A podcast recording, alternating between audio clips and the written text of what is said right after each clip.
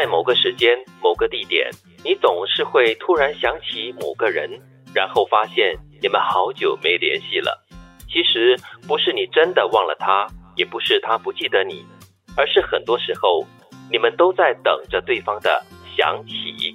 还真是。特别是我们在这个阻断时期哈，很多时候就闲着嘛，就开始想，哎，这个人好像很久没联系了，那个人又好像很久没联系，那就会去 WhatsApp 去看一下，哇，原来是去年或前年的事情，是会嘞，会在很空闲，就是时间多出来很多的时候呢，你就会想要做这件事情。可是呢，很多时候啊，你又发现这个你很久没有联络的人哦，你不知道跟他说了嗨，你好吗？一切都还好吗？过后呢，你还有什么话题可以跟他谈？我觉得这就是有一点点嗯悲哀的感觉了。但我觉得比较悲哀的是，我们真的不太会聊天。就是比如说，我们跟自己很亲近的，比如说同事啊，甚至是家人、常见面的朋友啊，我们通常都是闲话家常。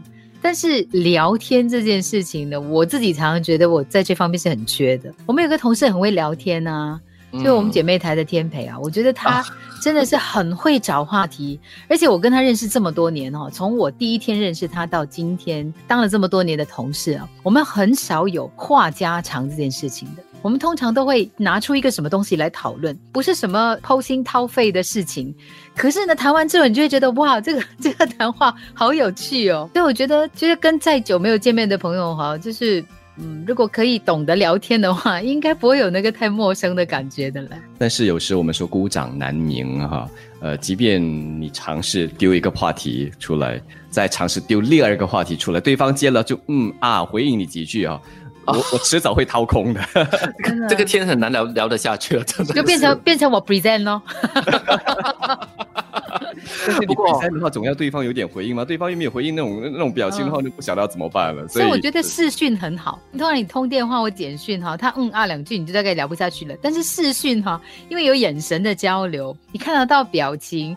我觉得现在因为阻断措施之后呢，很多人开始用视讯嘛，我觉得那个感觉还蛮好的嘞。嗯，对咯。但是我觉得这句话哈，讲出了很多我们现代人的所谓的悲哀咯。很多时候。你就是心里面真的是偶尔会想起，哎。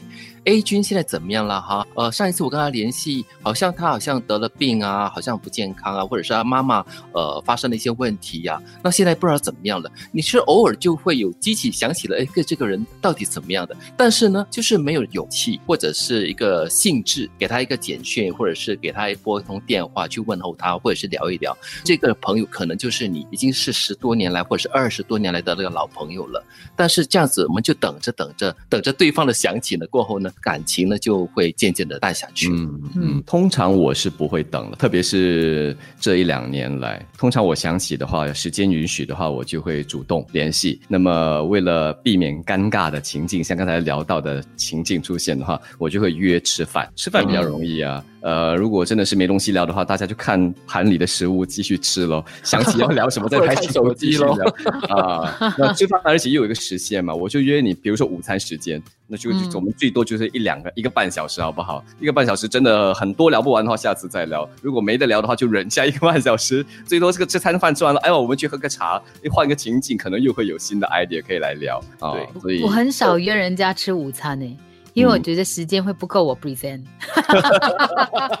所以你要午餐 part one part two part three，而且你都不约人的吗？你都是很即兴的。也对，我觉得哈，今天讲的这个你给我听好，你真的是要好好的听着。如果你忽然间想起了某一个朋友，你很久没有联络的话，不要再等了，不要再等着对方的想起，现在就拿起手机发一个简讯，或者是打一通电话给他吧。发来九七幺七零九六三，我们也一直在等着你。